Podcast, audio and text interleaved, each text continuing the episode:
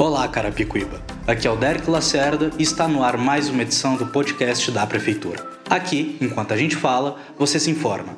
E trazendo as informações sobre o processo seletivo que está aberto na área da saúde, chamo aqui o jornalista Matheus Chaves. Olá, Derek. Olá, ouvintes. A Prefeitura de Carapicuíba segue trabalhando em melhorias na área da saúde e estão abertas até 7 de outubro as inscrições para o processo seletivo de agente comunitário de saúde, o tempo determinado de um ano, podendo ser prorrogado por mais um ano. As inscrições são por meio do site www.concursosrbo.com.br. As provas objetivas estão com data prevista para o dia 24 de outubro, em locais e horários a serem comunicados no Diário Oficial por meio do edital de convocação para as provas objetivas. Ótimo, Matheus. E teve evento do esporte nessa semana, não é mesmo? Sim, Derek. Na última terça-feira, dia 7, aconteceu no Parque do Planalto o primeiro desafio basquete 3x3, organizado pelo Novo Basquete Carapicuibano em parceria com a Secretaria de Esporte e Lazer.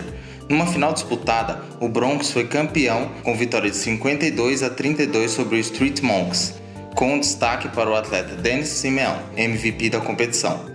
Outro grande ponto marcado pelo grupo foi a arrecadação de alimentos que será revertida no Fundo Social de Solidariedade de Carapicuíba. Excelente, Matheus. E mudando de assunto, como está a vacinação na cidade? Hoje, com a participação especial da nossa jornalista Sabrina Machado. Olá, Derek, Matheus e ouvintes. A Prefeitura já iniciou a vacinação contra a Covid-19 em adolescentes com idades de 12 a 14 anos. No ato do atendimento, é importante o jovem apresentar RG, CPF, cartão SUS, comprovante de residência em nome do responsável e não esquecer de realizar o cadastro no site www.vacinajá.sp.gov.br. Vale ressaltar que é obrigatória a presença dos pais ou responsável pelo menor no local da vacinação.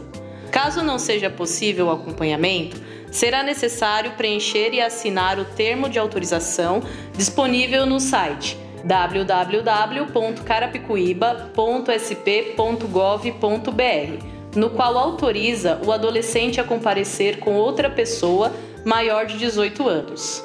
Legal, Sabrina. E a dose de reforço, quando começa a ser aplicada?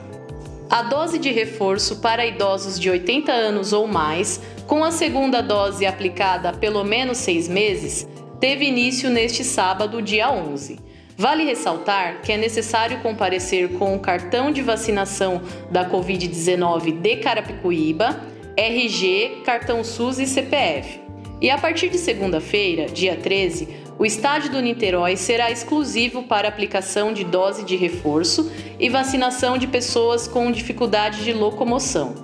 O atendimento continua sendo realizado de segunda a sexta, das 9 às 18 horas e aos sábados, das 9 às 16 horas. A dose de reforço, também a partir de segunda-feira, será aplicada em três UBSs de segunda a sexta, das 8 às 16 horas. São elas: UBS Florispina de Carvalho, na Vila Dirce, USF Coab 5, UBS Dom Ercílio Turco, no Jardim Angélica.